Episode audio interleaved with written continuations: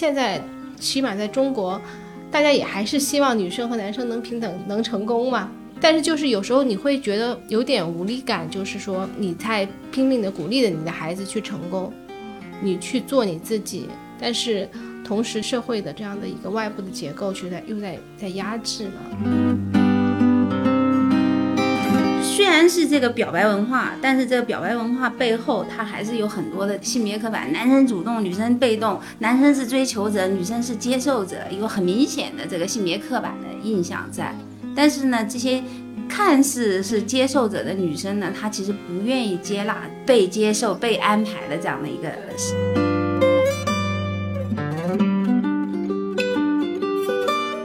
我女儿，她会问我说：“啊，我们是穷人吗？”其实按理说，我们我们家庭也不是在北京这样的一个大城市，然后能够安顿下来，家庭肯定不是穷人。但是他为什么会发出这样的一些疑问呢？我说我们肯定不是穷人，但是你怎么去引导他，对于你的一个社会地位、阶层，以及比你高的阶层、富裕的阶层和比你更加呃弱势一些的这样的一个阶层的一个引导，我觉得很重要。们今天有更强的一些性别平等啊，或者这种进化的性别意识之后，意识到女性一直以来所受到的那些压制。那我们在这个母女之间会形成了一种共同体的感觉，形成一个小的跟她的一个对话的一个空间，去和你所各处碰到的一些观念或者说一些受限的东西，去给他更多的空间，去跟那些东西去抗争。到了青春期的时候，又会发现，在母女之间也会有一些冲突和张力的时候，然后怎么样去把这种对。女性的这些经验，或者我们自己想拓宽的这些空间，传递给她。大家好，欢迎收听《问题青年》，我是主播 Lisa。这期节目我们谈了谈女性成长中的一个重要阶段——青春期。本期节目是由 Like YoYo 合作推出。Like YoYo 是 Ubers 旗下成长发育期贴身衣物品牌。为八至十五岁的青少年创造无束缚的穿着体验，产品不仅有内衣，也有保暖衣、家居服、运动外着等。Like YoYo 主张青少年拥有好奇心，能够主动的、自主的探索身体、探索内心、探索世界，勇敢的喜欢自己，成为自己。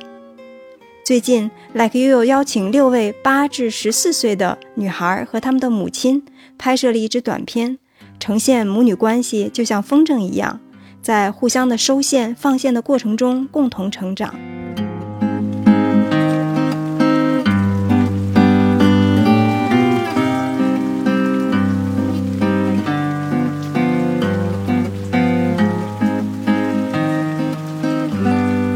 大家好，欢迎收听《问题青年》，我是主播 Lisa。今天我们的话题呢是关于女性成长中的一个重要的阶段，就是青春期。然后今天特别高兴，我请到了两位嘉宾，一位是北京师范大学的教授王希英老师，嗯，还有一位是青少年刊物许许多多的主编 Sabrina 老师。两位跟大家打个招呼吧。大家好，我是王希颖。大家好，我是 Sabrina。其实我们会发现，就是在今天有特别多的人很关注自我的探索、自我的发现、自我的一个成长。嗯，他们关心说怎么样建立一个完整的、独立的，或者说是独特的，或者甚至说是本真的自我，方方面面的说法哈。就是我们说，在现代社会中，每个人都要完成一个关于我是谁的这样的一个问题的一个回答。我们属于什么族群呀？我们认同什么样的观念呀？我们想要成为什么样的人呀？但是现实当中是挺多的，二十多岁的朋友会经常谈及说关于自我究竟在哪里，然后呃想成为什么样的人，其实有很多的困惑。包括像我身边的四十多岁的朋友，最近也在跟我说说，我在想，当我不是家庭中的一个角色，也不是我所属于的这个机构的一个角色。那我有没有一个很完整的、很坚实的一个自我呢？其实是表示怀疑的，对，所以其实就是可以说这是一个在今天困扰了我们挺多人的一个话题。那说到自我的时候呢，我们就会想到，其实青春期是一个非常重要的一个时期。所以今天我们就想去回望青春期，回望我们自己作为一个女小女生的时候，那个青春期的一些成长的经历，然后呢，也看看我们今天正在陪伴的一个在这个人生阶段的一个孩子，他们的一个成长，包括我们作为母亲又是怎么把我们的一些人生经验去传递给他们，然后我们希望他们能够形塑的是一个什么样的自我，所以基本上就是这样的一个话题。青春期，我觉得可以，大家不用太纠结于那个年龄究竟是几岁到几岁，其实是这样的一个变化的一个过程，从青少年到一个成年的这样的一个变化一个转折的期间。那我们想先从自己去讲一讲，就分享一下我们自己曾经度过这个青春期是一个什么样的身体和心理的一个变化，然后比如说讲讲自己印象最深刻的是什么，有过什么样的一些烦恼，有什么样的一些自我的一个寻找。我可以先抛砖引玉一下吧。我其实刚才有讲到，说我几年前做过一个项目，呃，是关于女性的经期的产品的。当时是想看看女性对于自己经期的一些看法。那这背后也有包括整个性别的身份的一些看法。然后那次的机会，我觉得非常的宝贵，和一些嗯，在当时是二十多岁，那是一六年的项目，二十岁出头的一些女生去分享她们的一些成长经验。我觉得，因为这样的话题，我们很少女生之间也很少很深入的去交流，然后平常也会很少看到，所以对我来说有一些很震撼的东西。发现我们平常说的那些，比如说身体的这种羞耻啊，或者说对自己性别身份的一些抗拒啊、不接受啊，听到了很多很真实的一些回应和他们的一些状态。比如说，有人讲到说，他对于自己身体的一些气味非常的不能够接受，他会想方设法用各种各样的方法去把这个问题解决，然后始终不能解决。然后有人说，对于自己的一些身体，不论是胸部啊还是私处的一些，嗯，就是美观的程度，嗯，非常的不开心，不能够接受。也有人说，对自己整个来月经的这件事情，然后经历了很多的一些波折。觉得自己作为女性来说，非常的有有一些气愤，有一些怨恨，等等这样的一些心情在。因为我很多年没有去想过这件事儿，然后呢，我才会去回想了一下自己当时，比如说来月经的时候的一些状态。因为我自己是发育比较晚的，我可能是十四岁才来月经的，所以这件事儿倒没有吓到我，以为自己要死了或者得重病了这种，因为已经听说过了。但是我还是记得有一种深深的沮丧，就是觉得好像有一种这辈子完了的感觉，觉得好像世界变得很暗淡，觉得一件非常非常讨厌的一件事情，好像从此自己就摊上了的那种感觉。我觉得我们在那个时候，很多时候是没有太多的，比如说学校也好，或家庭也好，跟我们的交流啊，或者沟通啊，嗯，然后甚至自己可能受到的一些。心灵上的一些震撼也没有太多的消化，可能是长大了很久之后才会意识到，可能对我们有的这些影响。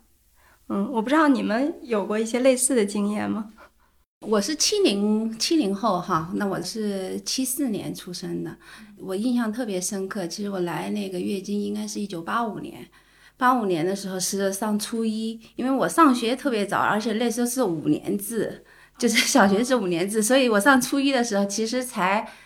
应该十二周岁还不到，但是我是属于那个发育比较早的那种小孩，所以就是初一应该就来月经，大概是五月份，我印象挺深的是五月份。为什么记得特别清楚是五月份呢？就是六一是儿童节嘛，然后六一儿童节的时候，班级还组织那个活动，然后我非常沮丧的坐在那个地方，想这个已经不是我的节日了。因为我有姐姐，所以我其实是预期到这件事情会发生，但是呢，就是在发生的那一刻呢，还是给我带来了很大的震惊。因为那天我记得很清楚，我穿了一一条米黄色的裤子，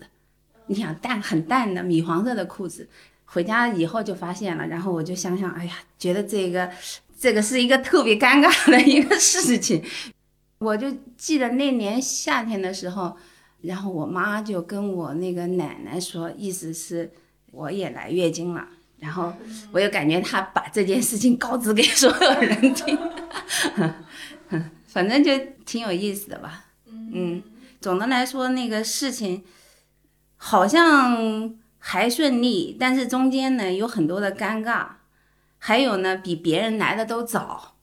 特别的有一种羞耻感。然后呢，学校其实离我们教室很近，有个厕所。那其实有很长一段时间，我都要也一来月经，我都要去其他一个厕所，是很偏僻的一个厕所。然后过了一年多以后呢，然后我那个同桌才告诉我，他说。你为什么要朝那儿跑啊？他说，其实我们班谁谁谁，他给我列了个名单哈，都来了，你不用这样子。然后我才哦，好像觉得哦，才开始比较接纳这件事情。嗯嗯，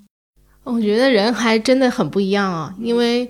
刚才听嗯两位提到关于自己就是小时候来月经的这个事情，其实我的。印象非常模糊，就是我可能对于童年或者说青少年的记忆，就像毛玻璃那样的，是那种极光片影的。所以你说让我回忆起什么时候来月经，或者说那种羞耻的感觉，其实我完全没有。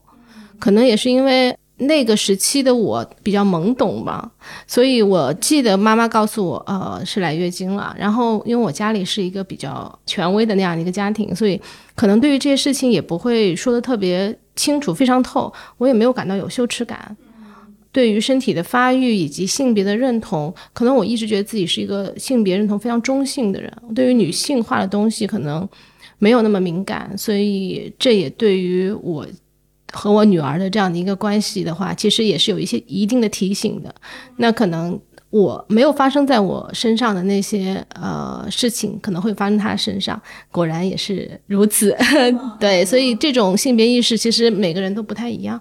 所以我就完全不记得呃第一次，我记得第一次的，但是我记得是那种片段性的那种光影，而不是非常清楚的对于我心理上的这样的一个感受。嗯，就是可能我比较敏感嘛，还有呢，就是青春期的时候。我发育比较早，但是那个年代的父母呢，不是那么关注小朋友的这个发育的问题，所以呢，我我感觉其实应该很早就应该穿胸罩了，但是就没有。所以我还记得那个时候胸部开始发育的时候，也是一种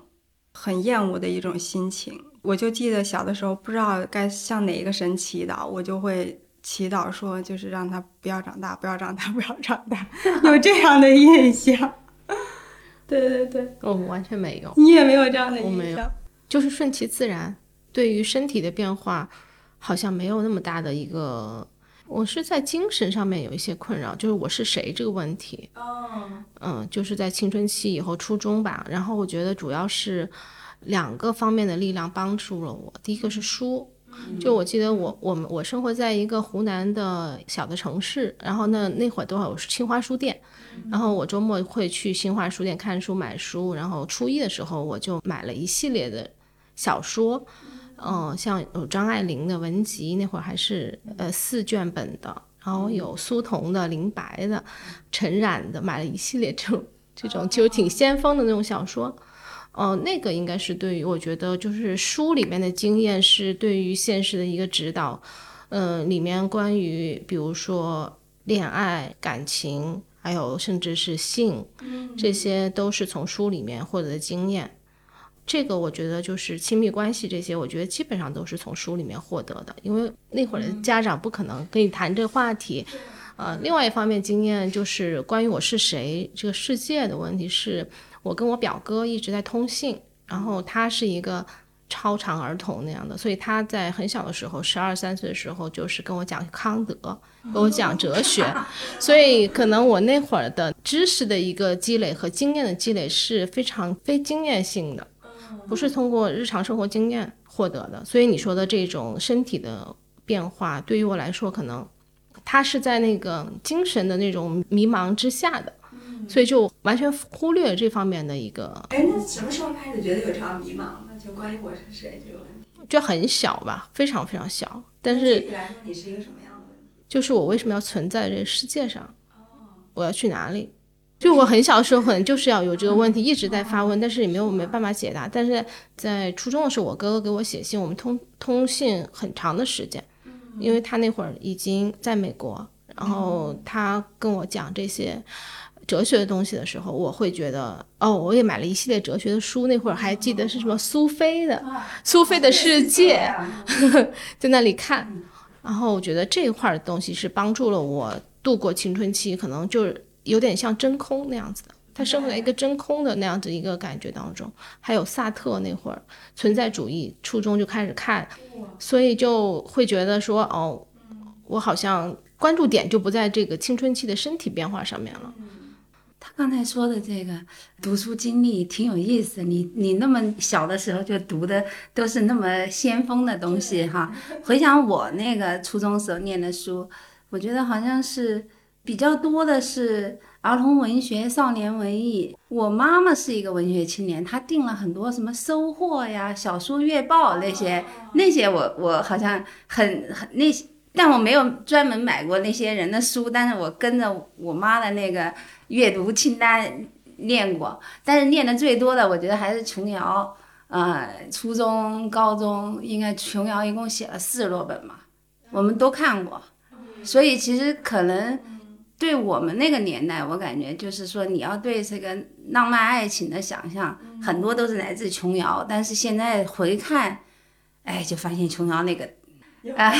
有很多的这个违背性别平等的呀，以这个所谓的浪漫爱来掩盖实际上这个爱情里边的不平等的这个权利和压迫的。现在回看是这样。我那个时候在初中的时候，我感觉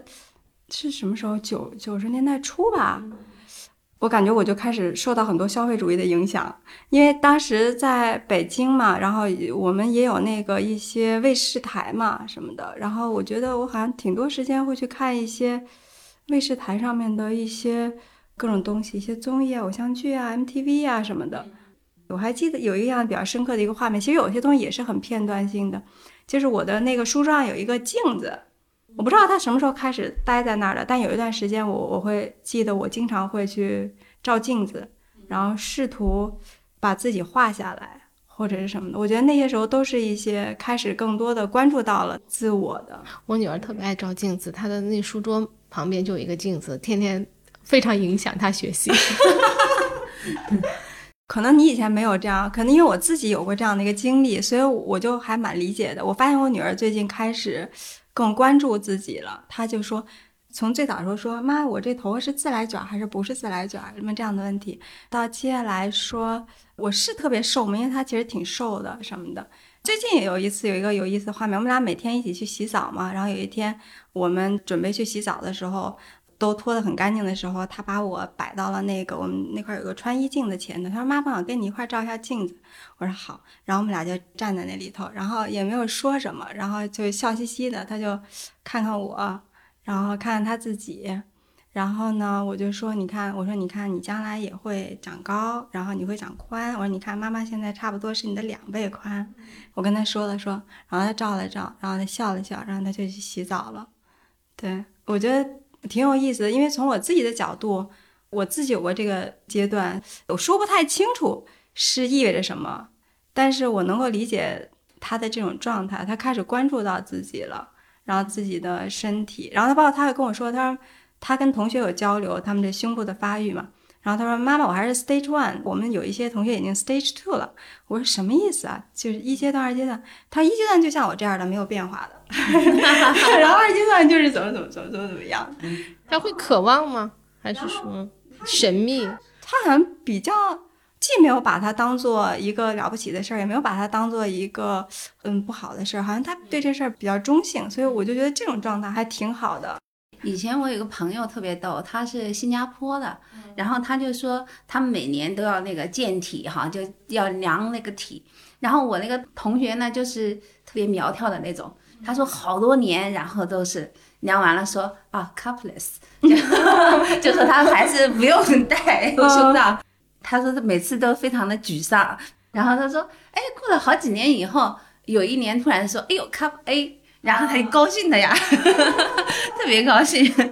对他跟我讲这故事的时候，我觉得还挺有意思的，好像哎跟我们的那个情境挺不一样的哈。一个是在一个公开的场所里边哈，第二个就好像是这件事情发育是一个好像是一个很正常的可以讨论的，而且对吧？就公开的这样的一个事情，挺好的。对，是我觉得现在对于他们来说，这件事情相对来说就比较公开。然后他，我女儿有时候问我的时候，我觉得她也会问，她说，比如说妈妈，那你是大胸还是小胸？嗯，然后我说我是小胸，她说哦，然后她会多问一问，她说那姥姥呢？什么的，姨妈呢？什么的，我也不知道她为什么，反正她问什么呢，我就回答什么，然后她也不说什么，她就啊。我之前给他买过一个小背心，就是可能一年前了。他说为什么要这个？我说那以后你要是发育了的话，你可能会不舒服，你可能运动的时候需要穿一个这小背心。他说哦，然后就放在那边了。他前一阵还说，哎，我那小背心我拿出来试试看能不能穿。然后试上以后，他说嗯，还是太大，放回去。过一阵他穿。现在是这样的一个状态。我觉得好像我观察他没有一个心理压力啊或什么，但是他其实比我们那个时候知道的多。我觉得知道的多会让人有那个安全感，是的，是的，也没有神秘感嘛。我觉得好多都是不说，然后好像把这件事情变得很神秘，然后就让小朋友有很多的压力。嗯，我认为就是那个早发育的那些女生更容易经历这种波折，因为她们比人家早。然后呢，又呃身体的变化引起了其他的关注，然后在这个阶段里面呢，就很难受啊。但是这个相对来讲，可能没有那么多同辈可以分享啊，或者是怎么样，支持系统也比较少。但是晚发育的就没问题，晚发育的人家。同辈都早这样了，我好不容易追上人家了，我好不容易成长了，所以其实对于早发育的女孩子来讲，其实青春期的这个所谓的 crisis 困境应该是更大。嗯，对，我觉得有道理的。那怎么样去支持到他们呢？像这种情况下？学校应该搞全面性教育呀！你们你们孩子学校有吗？没有，呃，没没有，但是有那就是生理课嘛，有生物课，生物课会讲到男女的人体的器官，他是很清楚的。我女儿说，我对于那个生殖系统的了解比你可多多了。跟我说，小学的时候我给他买过一套韩国的那个书，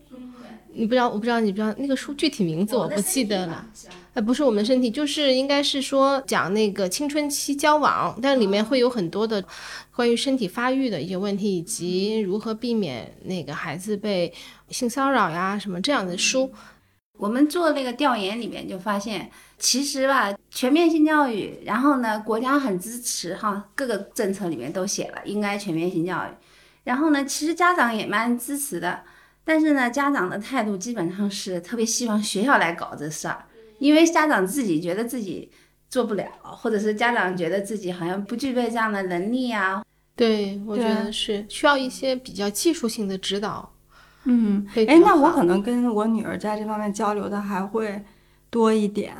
就从前面做完那个月经那个项目嘛，我在朋友圈征集了一圈，也没有获得什么确切的答案。后来我就决定立刻跟我女儿去暴露这件事情，因为其实作为母亲跟她暴露这件事情特别容易嘛，你就经常带她去上厕所，然后最早的时候她有的时候会很惊讶，她会觉得有些害怕，然后我就会告诉她我说这不可怕，对吧？每个月都会有这样的一个情况，然后因为我们有生宝宝的那个子宫什么的，所以我们就有这样的一个机制，然后她就哦懂了。我不知道小孩这个记忆是不是。这东西对他来说太难理解了，我就发现我跟他讲过很多次，然后下一次看他又很害怕，他说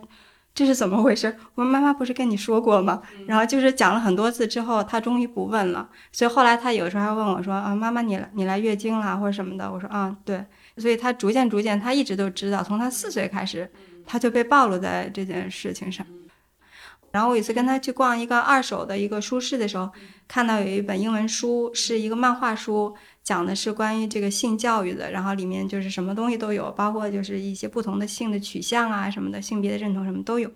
然后买了那个书，然后他会有一种比较就是好玩的一种口吻去讲这件事情的，嗯。然后我有问他，他去看了，然后我就问他说：“你看到什么了？有什么好玩的事情没有？可以跟我讲一讲。”还有就是可能日常的交流嘛，因为我女儿她喜欢看一些小说啊什么的。她之前看了一本小说，里头呃有讲一个差不多十多岁的一个女孩，然后遭到了性侵这样的一个经历。对，然后哦，我觉得还有一个就是因为我小的时候有碰到过这种录音癖啊什么的，对，然后我就我我感觉那个年代都碰到过好像特，都会碰到很很普遍。所以我公共汽车上呀，对，包括公共汽车上有人 就是我们在书店里面，还有在那个沙池里面都碰到过很多次。是吧？多大的时候？嗯，可能是小学、初中的时候。对，我觉得差不多是那样。所以我就是孩子，差不多小学进入小学之后，我就会想，我有时候跟他讲，我说我就跟他预预备了，我说你有的时候会碰到，也许啊，你可能会碰到这样的情况，大概是怎么回事儿。然后我女儿也会问我说：“妈妈，你那个时候是怎么做的？”我说：“我我我说我被吓傻了。”我说：“但是我后来总结了一下经验，我我再后来碰到的时候，我就很厉害，我把他给那个骂了一顿什么的。然后他说：‘嗯妈妈，你挺厉害的。’我说：‘所以我告诉你，这样以后万一你碰到的话，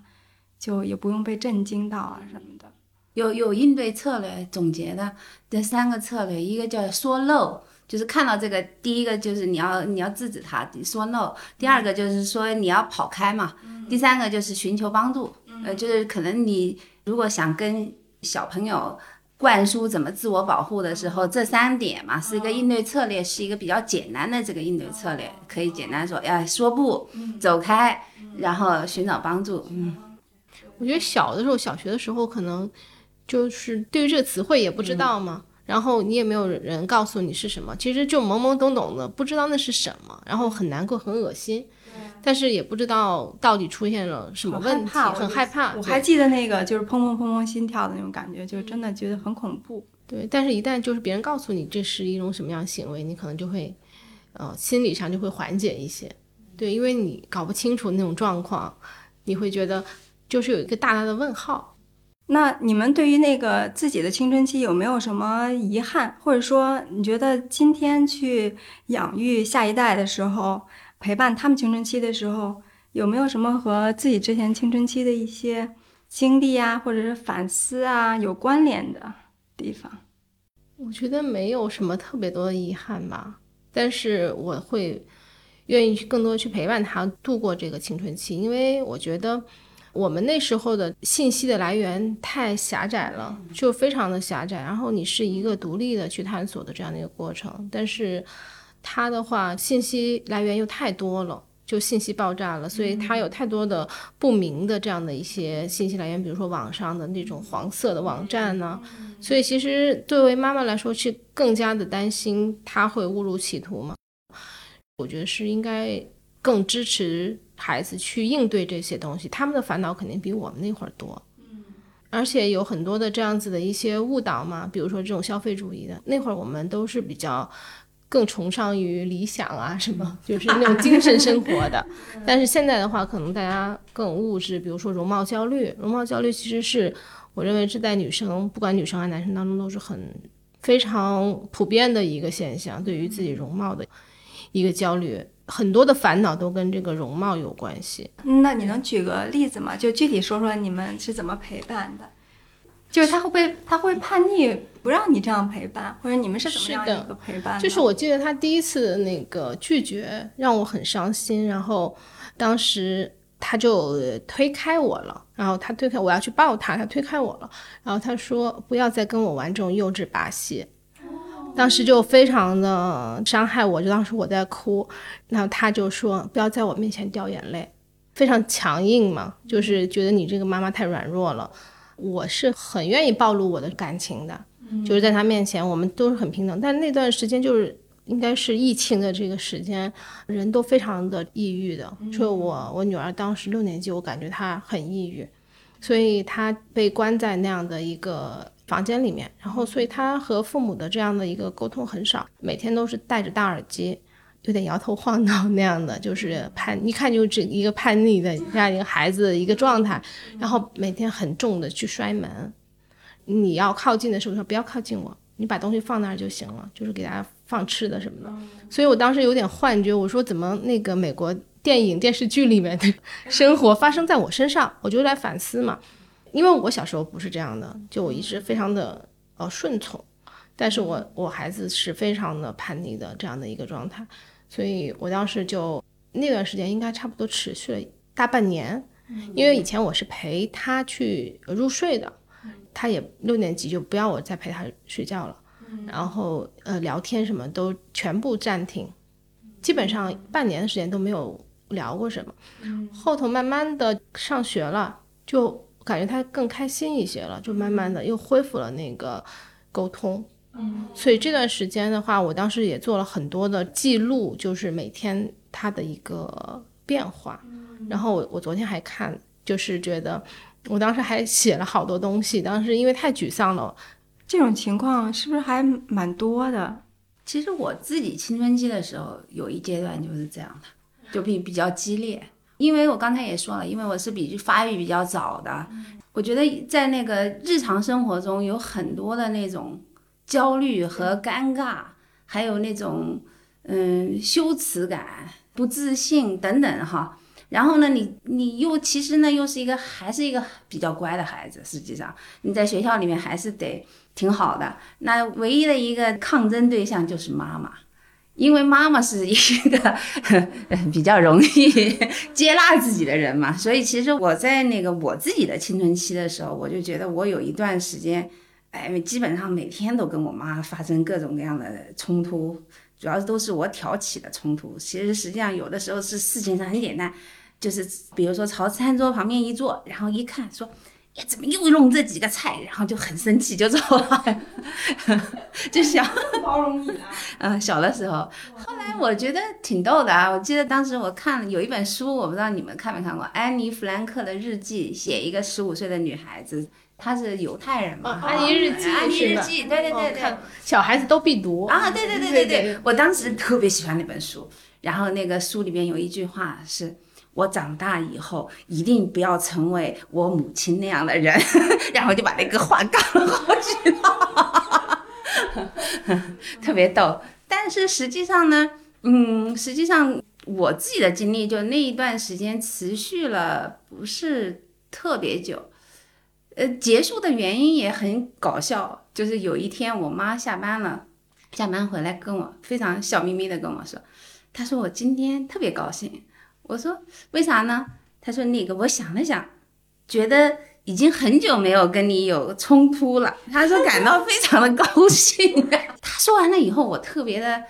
内疚吧，就是有一种内疚的那种心理。我心想，哎呀，人家也没 做什么啊，就突然就变成了我的假想敌。后来我们关系就好像变得缓和很多，就不像那个原之前有一阶段，确实是。呃，很多矛盾与冲突啊什么的，嗯嗯，就好像你妈妈和 Sabrina 现在做的都是包容他、等待他一下的那种感觉。但是他在就是他其实清醒了以后，他又会道歉的，然后他又会说对不起，就是他自己一下子太过于激烈了。他其实很能够反思自己的一个行为的，然后也会在那个不同的场合去写下来，就是对。妈妈的这样的一个爱啊什么的，所以其实我是能充分感到他的爱的，但是一旦进入那种状态的时候，大家也都很抓狂。但是这个我觉得是没有办法避免，就每个人不一样，而且你没有应对。比如说，如果你是我的位置，你可能更清楚说怎么来，因为你能共情他嘛，因为你小时候是这样的。但是可能我就会觉得说，为什么他会这样子，这么对？因为我没有经历过这样的一种状态。所以就我觉得很不一样，每个人太不一样了。对，因为我小的时候，我妈也是那种比较厉害的、很严厉的，所以我也是一个比较顺从的一个小孩儿。对，所以我记忆中，你刚才听你讲你女儿的那段，我突然想到一个画面，就是我有挺多晚上睡不着，坐在自己的床上看着外头的月光的那个很多很多这样的片段。我觉得可能也是在处理和消化一种类似的 荷尔蒙的或者激素的一种变化。我就坐在那个地，那时候也没有手机或者什么可以看，晚上也不敢开灯，我就坐在那儿，然后看着那个外面，嗯，很长很长这样的记忆，嗯嗯。其实青春期有一个比较重要的特点，我觉得可以讨论一下，就是小朋友进入青春期以后，就是这个同伴的这个作用，发挥的越来越大，而这个父母的作用呢，可能是相对来讲有点向后退的这个感觉，所以其实他们呃很多的怎么说呢，情绪情感啊，或者是很多的认同、自我认同啊，都跟那个同伴关系特别重要。对，嗯，对我们家就是一个社交问题，同伴社交问题是它巨大的一个问题，应该是 top one 的问题。因为是比较敏感内向，然后情绪比较激烈丰富，所以就是人家一个举动就能够把他弄得一天都不开心。所以就是社交的这个话题，呃，因为我也做媒体嘛，所以我会经常因为他的一个困扰，我我也会很关注儿童或者青少年社交方面的一些问题。就是社交的一个圈层，以及比如说你形成这个圈子以后，可能你不一样，不是因为你不优秀，或者说你不好被排挤，而是你没有办法去和他们习得共同的一个语言体系。嗯，我觉得这个是我一直在思考的，因为我们家的话，就是我女儿比较特立独行，就是她喜欢那东西可能和同学不太一样，她没共同话题，她不是说不想跟他们。有共同话题，而是说他平时没有去看那些东西，说不上来。比如说有追星啊、什么饭圈啊这些的，他就不懂。不懂的话，可能就被排斥，就是那个小圈子可能也打不进去。然后他自己又不是那种特别开朗活泼的人，会主动的去有领导力的去建立这样的圈层，那他就会觉得非常的被社交孤立，就没有很好的朋友。现在他们就是处于一个自我非常大的这样的一个状态当中，所以当你的自我非常大的时候，你又很在意外面评价，因为这个评价呢，又会让你不敢去尝试，不敢去试错，所以。他就处于这种状态，就是他又想受欢迎，但是他又不敢真的去 outreach 这样的，也不敢去试错，那他就一直是越来越小，越来越小，他的圈子又越来越小。哦，但是你看，受欢迎这种事情本来就是只是有少部分人会受欢迎，对吧？那更多的人是所谓的没有那么受欢迎。对，那你但这种说法对于青春期的孩子是不成立的，因为他就是想受欢迎，所以他应该是挺多人的一个困扰的，对吗？是是，所有孩子都希望受欢迎。我觉得受欢迎可能，尤其是对青春期的女孩子来讲，一个是要学业好，第二个可能还是要有女性气质啊，又擅长交往啊，有有很多的其他的附加条件。女生要受欢迎，比男生要受欢迎更难。你要又外向呢，又有又得有个度。如果你又是过于有领导力，又是学生会干部，或者又参加各种活动，别人又会说你出风头。我们在那个私立中学的那个高中调研的时候，就有一个小故事，就特别有意思。就发现他就是女学霸被欺凌哈，那被欺凌的原因是什么呢？因为其他人说你怎么又成绩好，又参加各种活动，可是哪哪都有你，因为太优秀而被欺凌。但是他在接受我们访谈的时候，他就说有一点，他就说，呃，你看男学霸就没这个问题。人家就因为各方面表现好，大家都敬仰他。就其实还，我觉得这个性别的这个因素，就是使得这个青春期的女生嘛，她对他的要求很高，他又希望她成绩好，又希望她有具有女性气质，又外向，但又不要太张扬，各个点你要都能达到，非常高才可以。是我感觉很困难。对，所以我在想，是不是还有一种方法，就是去打破这种要受欢迎的这样的一种价值的一个评判呢？就是不受欢迎也没关系，因为我我可能有的时候跟我女儿是往这个方向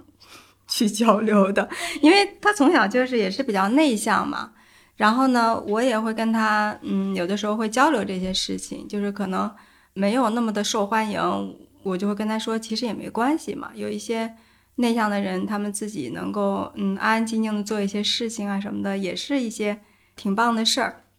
然后我最近女儿有一次问我，她说是不是到了青春期以后，我就会更关心同伴对我的看法，就不那么关心家长对我的看法，类似是这么一个意思。我当时就想，哎，我说你有这个自觉还挺好的呀。对，我说大多人都会在这时候更关心同伴对你的那个看法，但是其实最好也不要太受这个东西的那个影响。因为我从小就经常，因为我女儿是一个脸皮特别薄的人，就如果家里人或者老师说一个什么东西，她就会特别难过呀，会哭啊什么的。然后我经常跟他说：“咱们能不能不那么关心？哪怕是家长说了一句什么的，你也就一听，不一定就是你就被否定掉了或者是什么的。因为我自己是一个特别容易受这些别人对我的评价的影响的。然后我觉得我成长的过程中。”太多关心这些东西了，所以我就特别想 告诉他不要太关心。我说，哪怕是爸爸妈妈说的，也不一定你就要去那么 care。刚才 Lisa 说的那一点也挺重要的，就是说，因为社会心理学里面不有个镜中我理论嘛？就是我们认识自己都是通过别人怎么样看我们才来认识自己的。但是我就我其实，在做研究的过程中，我也发现，实际上可能还是有性别差异。就是这个女生的这个镜中我的这个时间，需要得到别人肯定来成长成自己比较大的我的这个阶段，常常是蛮漫长的，而且需要克服很多的困难嘛。嗯。所以我就经常在想，如果我们是这样成长起来的，现在有了这样的反思，怎么样帮助下一代，他们可以少受到这样的一些东西的一些影响，或者说局限，不用太多的被外部的一些评价去影响到、左右到他们。小孩子也会觉察的，他会去反思的。就我记得有一次，我女儿就问我一个问题，我当时都不知道怎么回答。嗯，她喜欢艺术嘛？她说：“你看一下艺术史里面，真正能够被提及的女性有多少个？多少个女的？为什么全是男艺术家呢？”然后她就提了几个，我说：“还真的只有这几个 人是比较出名的，就大家都知道的。”对于性别的这样子的一个差异，其实小孩也有反思的，但是他可能会就觉得说，呃，有点无能为力嘛，为什么会这样？然后我就当时给他分析了很多的一些原因，然后还讲了一些社会学的东西，但是这个对于他来说就是可能很远，但是一旦他遇到这样的一个境况的时候，怎么是具体的支持到他，其实还是挺重要。就是说，你说那些大道理，其实对于他来说也没有什么用。但是具体怎么支持？可以鼓励她以后成为被写进那个历史的这个女艺术家就可以了。我觉得，嗯，就其实可能女生，我自己觉得哈，就是教育女孩子和教育男孩子可能还是不特别一样。我感觉现在这个时代，教育女孩子还是要让他们勇敢、有开拓精神、有野心，然后让他们，咱们作为家长呢，或者是作为父母呢，能够给他们提供。最好的支持条件，让他们有机会实现自己的潜能。我感觉就是说，女孩子是应该这样哈，男孩子呢，可能更多的应该教他们温柔、有礼貌，懂得那个有同理心，然后能够站在别人的角度去思考问题，呃，做一个就是有平等意识和呃，就是 considerate 的那种现代男性啊，对对对，gentleman 的这种现代男性，矫枉过正在这个里面的。但是就有你女儿提到那个问题，当然也不仅仅是说女生自己没有成长到很优秀，还有很多其他的一些问题使得女生没有被出来嘛。但是我觉得现在有很多的从小孩的那个绘本到他们看那些书，都会看到有更多的一些女性的榜样在这个里面，对吧？比如我女儿会看的女性的科学家呀，女性的运动员呀，然后历史上的一些改变历史的一些女性啊什么的。我觉得这可能就是你刚才你说的，因为现在起码在中国，大家也还是希望女生和男生能平等、能成功嘛。但是就是有时候你会觉得有点无力感，就是说你在拼命的鼓励着你的孩子去成功，你去做你自己，但是同时其实社会的这样的一个外部的结构却在又在在压制嘛。嗯，你要从那个世界经济论坛的那个数字来看，二零零六年我们还是。排六十三名呢，现在是节节败退，已经排到一百零八了。我特别困惑，我想了解一下他为什么这个排名会逐渐退步哈。但是我在我对比过这些数据，我发现各个指标呢，其实我们都是在进步的。嗯，但是咱们进步的没有别的国家快，因为它是政治参与、经济参与，然后教育，还有一个是。健康与卫生四个核心大指标嘛，但是这四个指标里面我们都在进步，但是我们进步的没有别人快，太慢了。嗯，就是我觉得要一个中正的一个态度去教育女孩子，其实有很多嘈杂的声音啊，比如说那些呃电视剧大女主啊，大女主这样形象。嗯，还有这个搞钱啊，就是他可能是更加外放的，非常进攻性的去和男性争一个平等嘛。然后可能有另外一部分讲说你要呃回归家庭，然后你要支持到你的家庭，这两派其实是一直在这个媒体里面交织的嘛。所以在孩子看的时候，他也会看到说，哎。那个，哎，有一个霸道总裁，有个大女主，其实他们是非常敏感的，一个是困惑，一个是敏感，信息太多，但是信息都是相互矛盾的信息。对所以女孩子们可能在这个现代社会里面，她们非常困惑，并不知道自己要成长成一个什么样的人。嗯，我因为我觉得对男孩子的这个指标太清晰了，就是成功嘛，对吧？指标非常清晰，没有其他的。但是对女生呢，她你这个指标太多元了。你即便是你事业成功了，人家还说，哎呀，你还没有结婚，然后你还没有生小孩，你生了小孩只还只生了一个，对吧？等等等等等，你 永远你永远你都不能满足他们说的理想妇女或者说理想女性。不仅事业成功要，家庭也要成功，在家庭里边你还是贤妻良母，这个女生都得，我得感觉，如果达到这个指标，每个人都得疯了，对。必须得这样才行。嗯哎，那你是怎么跟女儿去交流这个东西？你比如说像她所接触到的这些流行文化当中的不一样的女性的形象啊什么的，你们会交流吗？嗯，也会交流，但是她可能某个时期内，她说我就做个普通职工吧，他这是她自己说的，我就做个普通职工吧。但过一段时间，他又要跟我有一个 statement，说我希望能够优秀，我希望和他们不一样，我希望和这个其他女生不一样，它是交织的。嗯所以那我肯定还是希望鼓励他能够变优秀嘛。甚至这个“优秀”这个词，可能你是需要非常清楚和、怎么说呢，去丰富它的。那可能是你自己的呃成就，可能 performance 会好，呃，也有可能是你的在对于社会，因为我觉得一个人对于社会的这样子的一个贡献，也是需要看到的，就不能只顾自己嘛。这个肯定大家都是有共识的。所以我觉得这两个的平衡，其实一个个人的成就以及他和社会的这样的一个关联，我觉得都是孩子需要知道的。比如说，我会带他去做一些公益的，就是社会向的这些活动，然后看给他去更多的多元化的这样一些视角，比如说时事的热点啊，或者说呃时事里面一些批判性的东西，去去暴露给他，那他自己来看来选择，他想走什么样的一条路。但是目目前来说还是比较迷茫的，但是我觉得这种多元性一定要给。就是特别对于女孩子，你光是个人成就很强了，但是你没有一个对于社会的这样一个关照，肯定也也是不行的。嗯，对，其实这也是我想探讨的一个话题，就是那个我们昨天不是给你们看那个 Like You You，就是那个品牌它那个短片里面嘛，然后有一个妈妈说的话，嗯，我还印象挺深刻，她就说她希望她女儿可以有一个明确的人生的一个目标，然后朝这个目标去努力。然后我在想说，这样的一个，当我们说这个我是谁的时候，其实这挺重要的，对吧？就是说我的人生，我想实现一个什么样的目标，而且这个目标是，呃，由内而外去产生的，而不是外界的一个评价。对，然后我最近开始跟女儿去交流这个东西，我会发现，其实这个对于一个个体在这个年纪。去发现一个目标，让它内生出一个目标，其实是一个非常非常，其实是个挺难的一件事儿哈。它应该是一个经过挺多过程的一个事儿。我女儿就说，我这个假期跟他做了一个实验，就是以前假期的时候，我会帮他排一个时间表，然后这个假期我说我我不管你，然后他特别高兴，他说妈，你为什么不管我？我说我想给你多一些自由，然后这样你自己可以自主，你早晚也要自己管，然后他就自主，然后结果他整个假期过来了之后呢。他有问我一个问题，他说：“妈妈，那一个人怎么才能自律呢？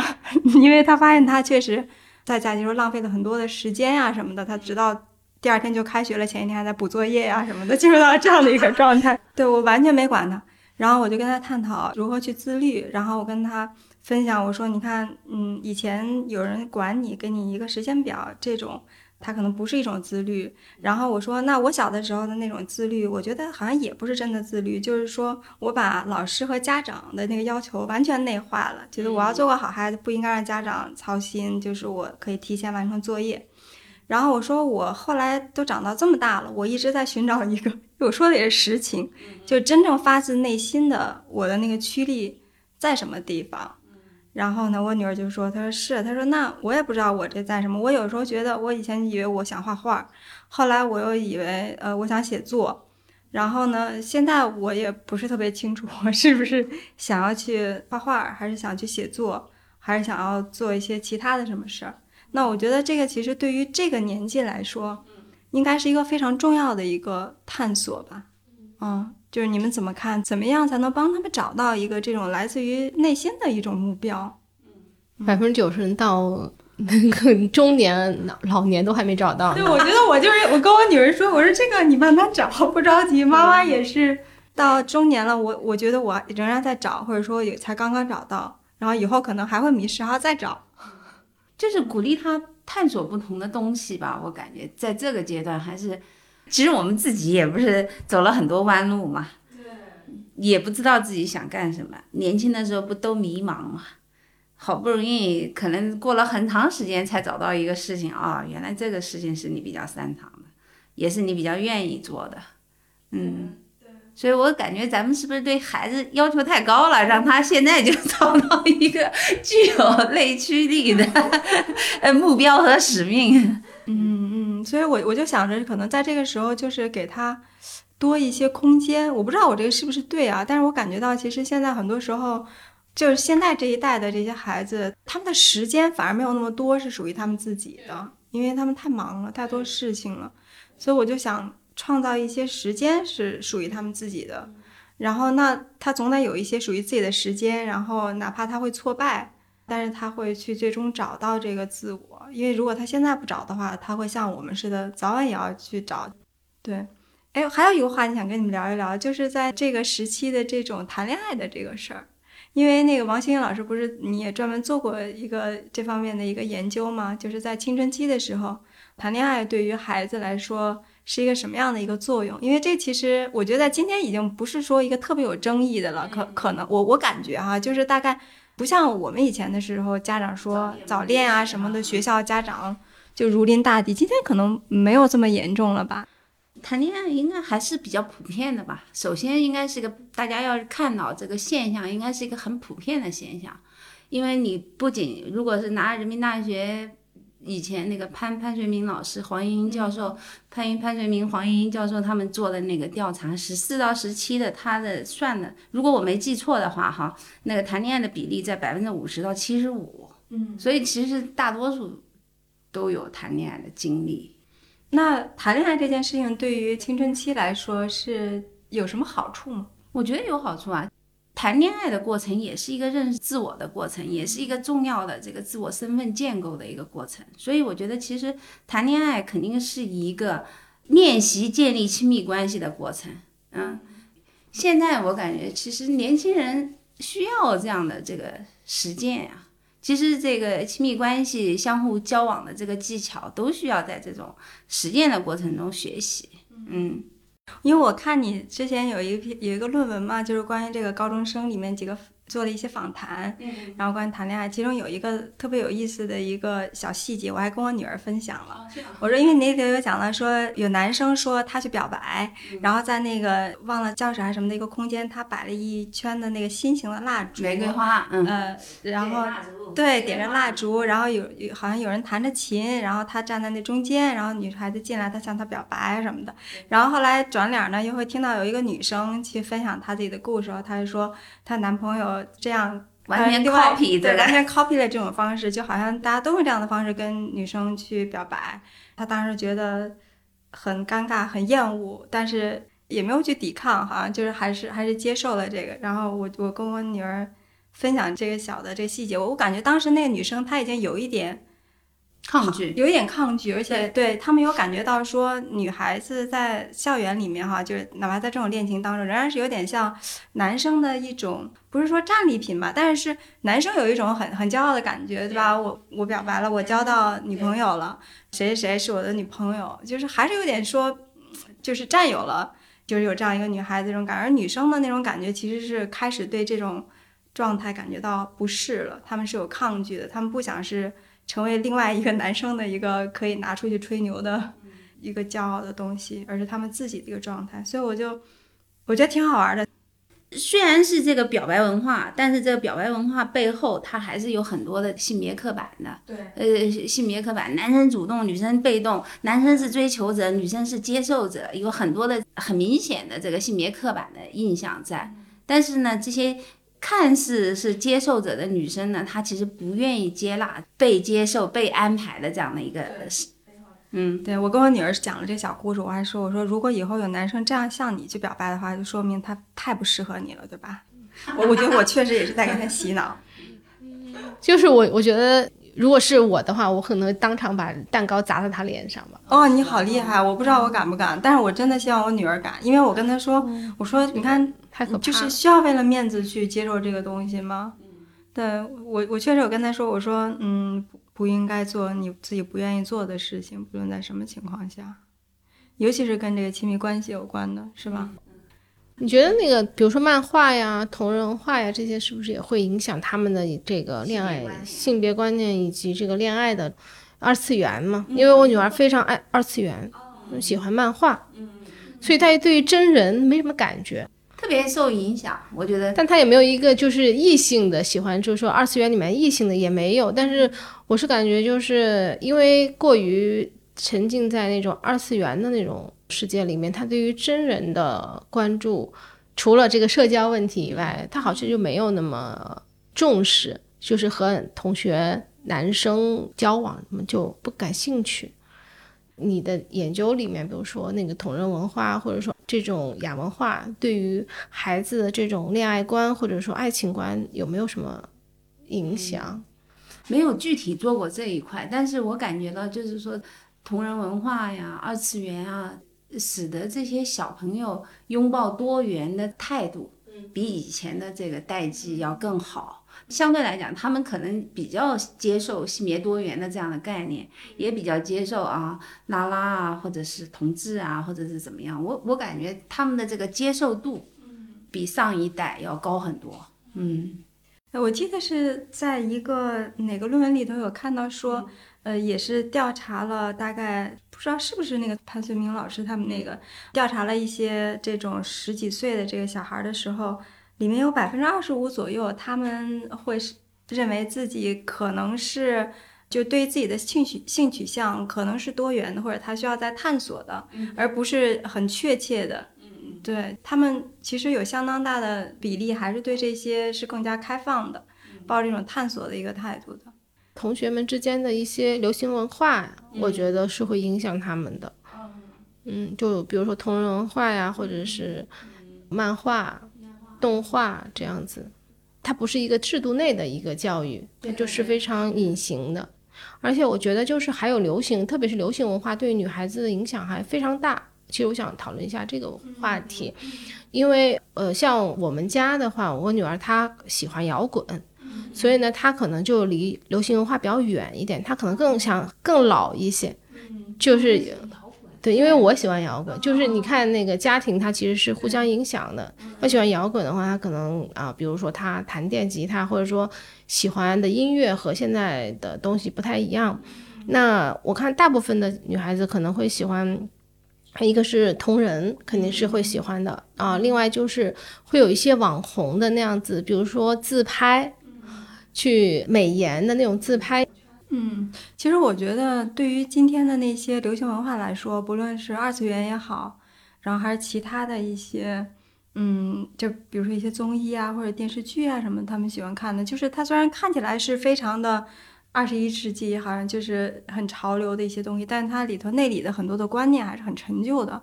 包括我们之前编辑部还做过一个选题嘛，就是关于游戏当中的这种。对女性的刻板印象，我自己不玩啊，我其实不太知道。但是他们喜欢玩游戏的也经常被 惹惹毛，就是你在那好好的玩这个游戏，然后就发现自己作为一个女性这样的一个角色，在其中还是一个被物化的一个对象，不是一个真正很有主体性的一个 player 在这个里面。其实，在今天的这些大众文化、流行文化当中。还是很多很陈旧的一些观念的，但是他们又包装了一些，就是这个才是很潮、很酷的那种外衣。所以对于十几岁的女孩来说，我觉得就是还是怎么样让他们去知道这个东西，不是表面上的这种酷，就是真正的观念上的酷。就我觉得可能你刚才说的那个很有意思，因为呢，咱们的学校都是一天天都穿的那个校服。然后那校服呢是运动服，运动服呢又非常的宽，对吧？基本上是不能体现任何性别特质的这个运动服。整个公立学校它应该是一个去性别化的一个装饰，所以我感觉同学在他的这个朋友圈里面营造了一个另一个自我哈，我觉得这个也还挺好的。可能这个自我是他的呃心里边想象的一个理想化的女性化的，他希望可以拥有的一个自我。但是你说的这风险呢？我觉得风险永远在哈，风险永远在。你比如说什么 cyberbully 啊什么的，对吧？呃，这些风险肯定是永远都有。嗯，但是呢，对于不管是老师还是家长来讲，可能都有一个两难的困境。这两难的困境就是，一方面你要鼓励这个女孩子做自我嘛，对吧？勇于表现自我。但是呢，你可能你也得。要知道，其实在这个自我保护和这个展现自我之间，有怎么样有一个平衡点？我觉得这还是挺难的一个命题吧，好像是每一个女孩子都遇到的命题。因为我觉得呢，确实是，比如说性骚扰啊、性侵啊各方面这些样的报道也特别多，大家对于这个女性的这个安全啊都也很忧虑。但是呢，我也有的时候也在想。也不能因为这种有风险的存在，就让他们压抑自己，不能让他们的空间变得更小。所以，好的方法是改变这个大的这个环境和空间吧。嗯，我在刚才听你讲这的时候，我我又想到一点，就是被启发到的，就是我觉得我们可能对于青春期的孩子来说，还是应该把它当做一个是探索和试错的一个过程。对，有的时候我可能也会有点想一步到位，或者说，比如说我以前就会发现说，比如说我想屏蔽掉一些我觉得比较消费主义的，或者是自己觉得比较对女性刻板印象的一些东西。比如说我女儿小时候很喜欢迪士尼公主，然后我就很讨厌这件事，情，我想你干嘛要扮成这个公主那个公主什么的。但是后来我就嗯和这件事情妥协了，因为我想我小的时候也喜欢扎一个纱巾到处。跑来跑去的呀，我觉得不能压抑他吧，就是他可能需要都尝试过，呃，就是他没办法一步到位，觉得，嗯，这个东西是一个他应该反抗的，他可能要尝试过，然后他逐渐逐渐的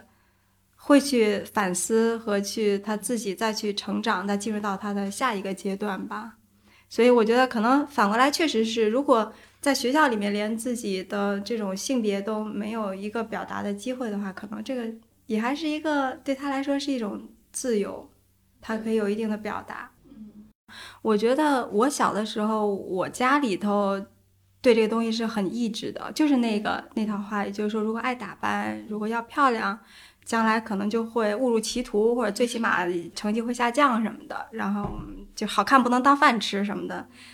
对对对，所以我现在回想的话，我会觉得，嗯。就确实是我今天跟你们两个聊下来，好几次都有这种感觉，就是我们可能需要给他们比较大的一个空间去探索。说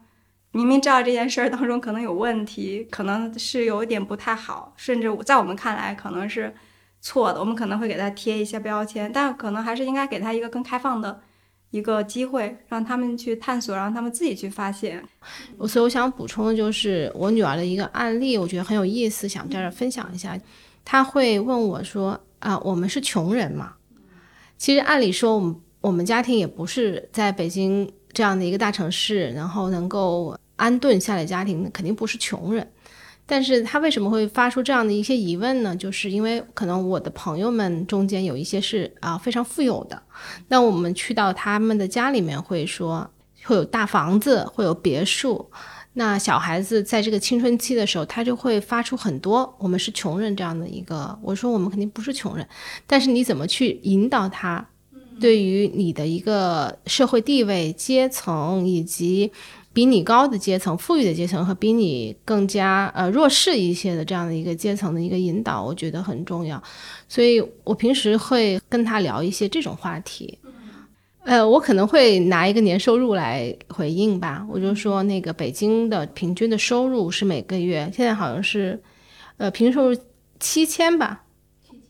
七千左右。我说，那我你看我们家的收入是什么样子？它显然是高于平均收入的。那某个甘肃的地方，他的家庭收入可能都不到一万块钱。那他们是很多这样子的一些家庭，他是处于一个非常贫困的一个状态的。那你可以判断我们是不是穷人，但是也有非常多很富有的一些家庭，那是不是穷人其实并不重要，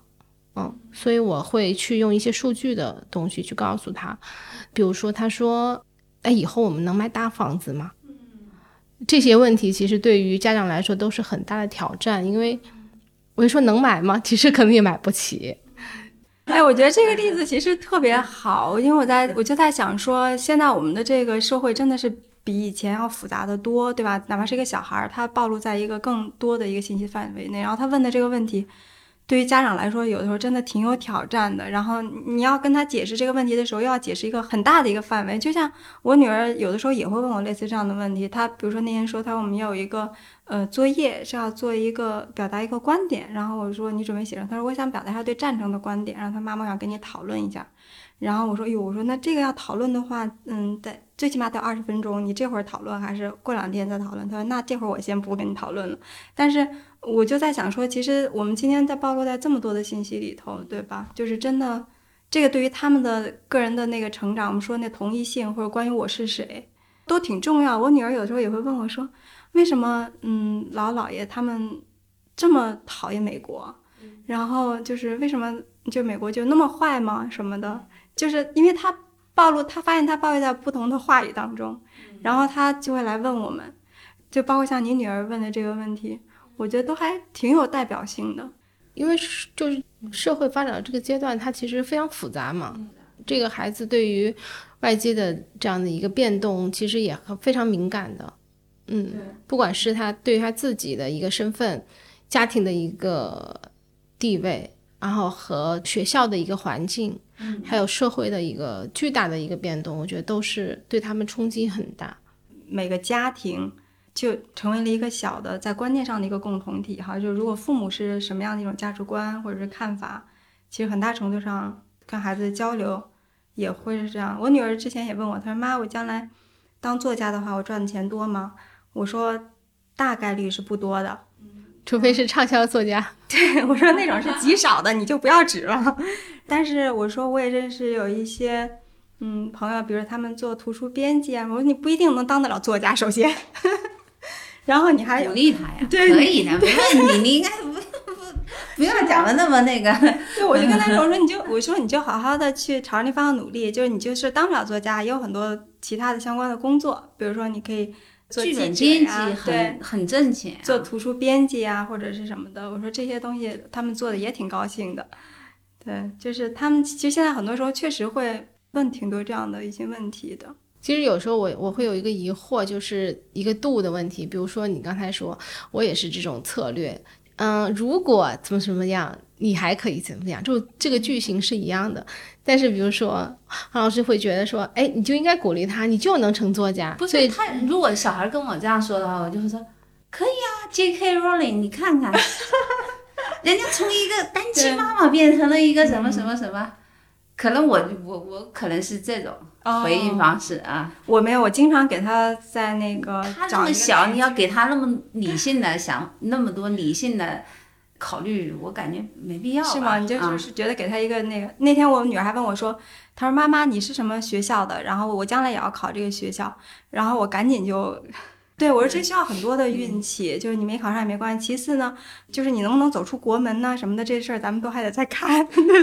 因为我我真的觉得现在这个世界不确定性太多了。他说：“那妈妈，那我怎么办呢？”我说：“你找到一些你自己做的很高兴的一些事情，就算是不能走出国门，或者说就算是运气不好，你还是可以，嗯，有你喜欢做的那些事情。我觉得这个东西比较重要。所以，我我现在可能有的时候也是对这些不确定性。”考虑的太多了，可能是就开始也也希望他能够，哪怕是所谓的普通一点的时候，他也能够嗯自己能够接纳自己也是对的。因为很多时候就是你有一个嗯对对对，你你就能达到这个的时候，小孩子可能还真的是认为他能达到一个非常美好的一个愿景，但最后我我反正有这样的朋友，他们会。以前会有一个很好的一个愿景，他父母去鼓励他去做的，嗯然后当然他也非常顺，但是一旦他发现说哦，原来这个这个是个泡泡，其实，然后他的一个心理马上就崩溃了，所以我觉得就是看看小孩子，就他能承受什么，嗯，如果太早的话，就是给他设置了非常现实的一个路径的话，也会也会给他限设限。但我觉得你刚刚补充的这其实是挺重要的，就是在这个时期，他去 figure out 他自己是谁，对吧？世界太复杂了，信息太多了。包括这种阶层的这种分化和这种张力，我觉得在今天很多的年轻人啊，包括像我们呀，其实也是在消化的。然后呢，小孩子他也要去跟着一起去在消化嘛，他要去理解。但是我觉得就是那个同理心和共情的还是挺重要的，就是他对于比他更弱势的人一个共情。我是觉得对于现在这个青春期的孩子来说，他因为他 ego 或他的自我膨胀是自然的，然后外界的文化教他就是要膨胀自我。现在这种这种文化，但是你让他去去共情别人，共情更弱小的，这个是没有的，是很少的。所以我是希望在这方面能够更多引导他去共情。嗯，其实这个对于他自己来说，也是一种更好的、更健康的一种状态，就是不是说总是看向向上的那个部分，对吧？然后向上的部分容易觉得匮乏，然后看到更多的，其实能够感到有一些责任，包括你前面讲到的，可能跟这个自己跟这个世界的关系啊什么的。我是觉得现在学校可能这种教育也有，但它更多的可能更加的这种形式感、形式化一些。嗯，都是要追求这个优秀嘛，就追求优秀或者是优越这个话语，其实是一直占到了整个的主流的话语嘛。嗯，就是大家都想成为精英。但我感觉今天听你们两个讲还挺有意思的，因为我自己也没有女儿，回忆了一下自己曾经是女儿的一个经历，也也挺有意思的。嗯，就是实际上可能我感觉，其实在这个时代，作为一个妈妈，然后养育一个女儿，可能面临的挑战更多哈。嗯，这是我的今天跟你们聊天完了以后，呃，最大的一个感受。嗯，我自己的一个也是在跟你聊天的时候的一种回顾，我觉得也是一个提醒，就是我觉得当我们做了母亲的时候，都特别心疼孩子，然后嗯，希望他们能够顺利。但是青春期有很多都是在挫败中成长的，对，所以可能有的时候也不用去避免让他们去经历一些挫败，可能一些挫败很多的 suffer 都是这个时期的一个必经的一个过程。是一个对他们来说宝贵的一些东西。哦，我最后补充一点，就是孩子，特别是在青春期之后，我是强烈感受到失控的感觉，就失控感。然后我之前对于那种失控感是非常不舒服的。然后我是希望说我能够控制这个局面，但是后面发现说你其实完全无法控制局面的时候，你也会和自己或者说会孩子有一个妥协了。这个是很其实很真实的，因为之前你看很多书，嗯，都会说，哎呀，你要放手呀什么的，但是你并不知道那放手是什么意思，然后你可能要接纳书里面教我们接纳，然后孩子的不完美，然后 接纳他们的那些缺点，然后让放手去让他们去探索嘛。其实你说放手是很难的，就特别是当一个妈妈她看到孩子很痛苦的时候。你就拼命想帮助他介入，然后也会失望、失落，说哦，为什么会是这个样子？为什么得不到改变？我今天还有一个体会、思考的事情，就是说，当我们今天有更强的一些性别平等啊，或者这种进化的这种性别意识之后，意识到女性一直以来所受到的那些压制。那我们在这个母女之间会形成了这样的一种共同体的这种感觉，就是你既想更早的让她知道女性可以不用受限，对吧？然后他所听到的一些声音，对吧？从小我就需要跟他纠正，可能。嗯，比如说自己家里头有些人对你的一些期待，比如说觉得女孩不要怎样怎样啊，女孩应该怎样怎样啊，都是一些就是他们也是对你好，但是那种观念其实已经在今天不太有效了。我们应该可以给女生更多的一些空间呀。就是从小我就觉得是在形成一个小的跟他的一个对话的一个空间。对一个共同体，然后去和你所各处碰到的一些观念，或者说一些受限的东西，去给它更多的空间，去跟那些东西去